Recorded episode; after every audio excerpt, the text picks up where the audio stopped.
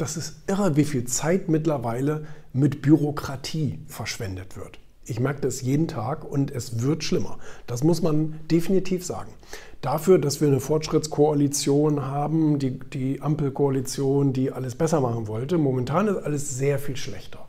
Und ich glaube, da stimme ich mit allen Unternehmern überein, dass wir gefühlt den halben Tag mittlerweile damit beschäftigt sind, Dokumentationspflichten nachzukommen, Verträge neu zu machen, weil die Verträge jetzt immer länger werden. Alleine der, ähm, alleine der Arbeitsvertrag. Ich meine, ich kann mich noch erinnern, als ich meine ersten Mitarbeiter eingestellt habe. Da hatte der Arbeitsvertrag, ich glaube, drei Seiten. Mittlerweile hat der Arbeitsvertrag, ich glaube, 30 Seiten. Äh, je nachdem in welcher Schriftgröße und so weiter. Ähm, das ist irre, was wir da mittlerweile vom, also so mit allem Pipapo, jetzt kam gerade wieder so eine neue Gesetzesnovelle, dass äh, Positionen, also Arbeits, Arbeitspositionen noch genauer, noch detaillierter beschrieben werden müssen. Arbeitszeitgesetz haben sie ja jetzt auch noch geändert und so weiter und so fort. Ähm, und das ist nur ein Beispiel von vielen. Also alleine, wenn ich an die ganzen Auskunftspflichten und Dokumentationspflichten denke, die wir als Verlag erfüllen müssen, die vielleicht nicht jedes Unternehmen erfüllen muss, aber dafür haben andere Unternehmen wieder andere Verpflichtungen, die ganze Zeit irgendwelche Dokumentationen zu machen und, und ähm, Verfahrens äh, Abläufe zu dokumentieren und bla bla bla und Auskünfte anlasslos zu erteilen. Also bei uns im Verlagssektor ist es jetzt zum Beispiel diese neue anlasslose Auskunftspflicht für Urheberrechtsmaterialien. Also das heißt, wenn uns irgendjemand etwas zur Verfügung stellt, urheberrechtlich, müssen wir anlasslos, also einfach von uns aus sozusagen ständig Report abliefern, ähm, was wir mit diesem Material tun. Und wenn ich mir das alles vorstelle, was da jetzt so auf die Unternehmer zugekommen ist für einen irrer Verwaltungsaufwand, ähm, dann ist das wirklich erschreckend, weil wir betreiben ja damit keine Wertschöpfung.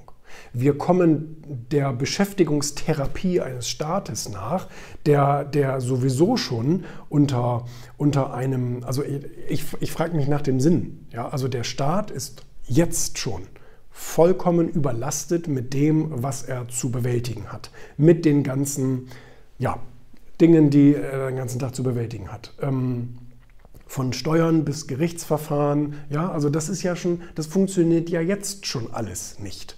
Eben weil der Staat damit überfordert ist und überlastet ist. Und jetzt wollen die immer mehr und immer mehr. Also das heißt, die wollen von von den Bürgern ja letztendlich auch, aber auch vor allen Dingen von den Unternehmen immer mehr Informationen und Daten und Sachen haben und äh, können das doch aber eh nicht bearbeiten. Also was soll denn das? Ich verstehe das überhaupt nicht. Und wie gesagt, der Unternehmer betreibt in dieser Zeit keine Wertschöpfung sondern er kommt einfach nur dem, ähm, dem, dem Überwachungsstaat, so nenne ich es jetzt mal böse, nach, der alles wissen will, in jeder kleinsten äh, Ecke äh, schnüffeln will. Aber währenddessen machen wir ja nichts Produktives. Ja?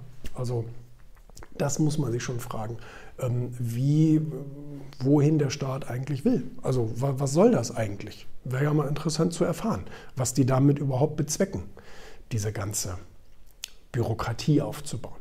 Also ich hoffe natürlich auf das ursprüngliche Versprechen, diese ganze Bürokratie abzubauen, zu entlasten, zu verschlanken, damit wieder etwas vorangehen kann. Aber ich bin da skeptisch. Das war ein ganz witziger Spruch, den habe ich bei Martin auf dem Instagram gelesen. Ähm, hatte geschrieben, hör auf, das Wikipedia deiner Mitarbeiter zu sein, so nach dem Motto. Also immer Auskunft zu erteilen. Und man ist ja geneigt dazu als Chef oder Selbstständiger oder wie auch immer, weil man hat ja auf die meisten Fragen eine Antwort. Das ist ja die Sache. Du kannst ständig Auskünfte erteilen, du kannst ständig sagen, äh, das wird so gemacht, das heißt so, ja, das wirst du da finden und so weiter und so fort. Aber äh, ich, ich habe jetzt keinen Beschreibungstext von ihm gelesen, ich weiß nicht, ob er es auch erklärt hat. Aber was ich mir dabei gedacht hatte, ist natürlich, dass du dadurch eine Kultur im Unternehmen entwickelst, die an eine so eine Nanny-Kultur erinnert. Also das heißt, ähm, ja, du bist Nanny äh, für deine Kinder sozusagen und immer wenn die Kinderchen ein Problem haben, kommen sie zu dir und sagen, machst du mir das fertig, kannst du mir das beantworten, hilfst du mir? Und ähm, dann bist du den ganzen Tag nur dabei, die Arbeit deiner Mitarbeiter zu erledigen. Aber dafür hast du dich eingestellt und dafür bezahlst du denen ja auch hoffentlich einen stattlichen Lohn, äh, dass die eben ihre Arbeit selber machen. Am Anfang, klar, am Anfang musst du natürlich eine Grundlage schaffen, musst erklären, wie der Betrieb funktioniert, wie er aufgebaut ist, was er für Ziele hat, etc. pp. Aber irgendwann muss derjenige natürlich auch eigenverantwortlich sein und rausgehen und einfach seine Quellen suchen seine Fehler selber beheben und dich nicht nach jedem Scheiß fragen, weil du hast ja auch Besseres zu tun. Du sitzt ja im, im, besten Fall in deinem nächsten Meeting und suchst den nächsten Kunden oder strategischen Partner oder kreative Idee ähm, und, und, hast keine Lust irgendwie zu beantworten, wo steht dies, wo steht das, wer ist da der richtige Ansprechpartner, bla bla bla bla bla bla bla. Das ist dann Quatsch. Ne? Dann bist du tatsächlich das Wikipedia, wie Martin schon schreibt, deiner Mitarbeiter. Und äh, die benutzen dich sozusagen die ganze Zeit als Datenbank. Aber so funktioniert das nicht. Damit etabliert man die falsche Kultur in der Firma.